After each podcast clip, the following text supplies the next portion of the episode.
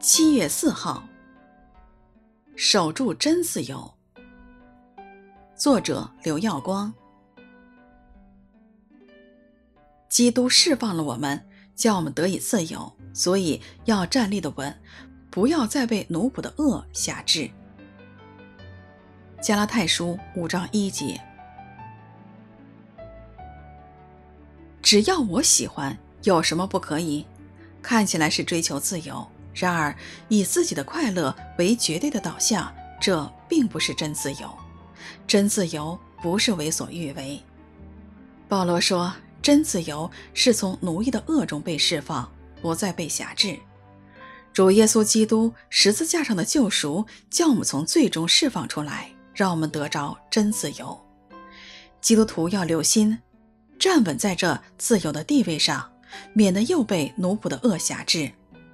当人蒙恩之后，若仍随从肉体的私欲，按照个人的喜好行事，并把这视为自由，就忽略了我们仍处在有着私欲、软弱、败坏倾向的肉体之中。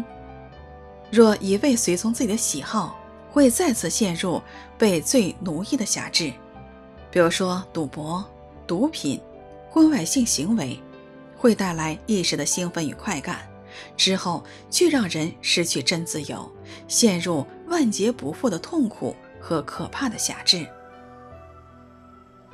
我们当将老我肉体的邪情私欲同钉在十字架上，顺服圣灵的带领，追求圣洁的生命品质，肢体间彼此守望，互相劝诫，守住我们这真自由。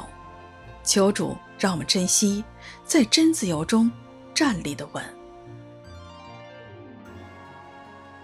基督释放了我们，叫我们得以自由，所以要站立的稳，不要再被奴仆的恶辖制。加拉太书五章一节。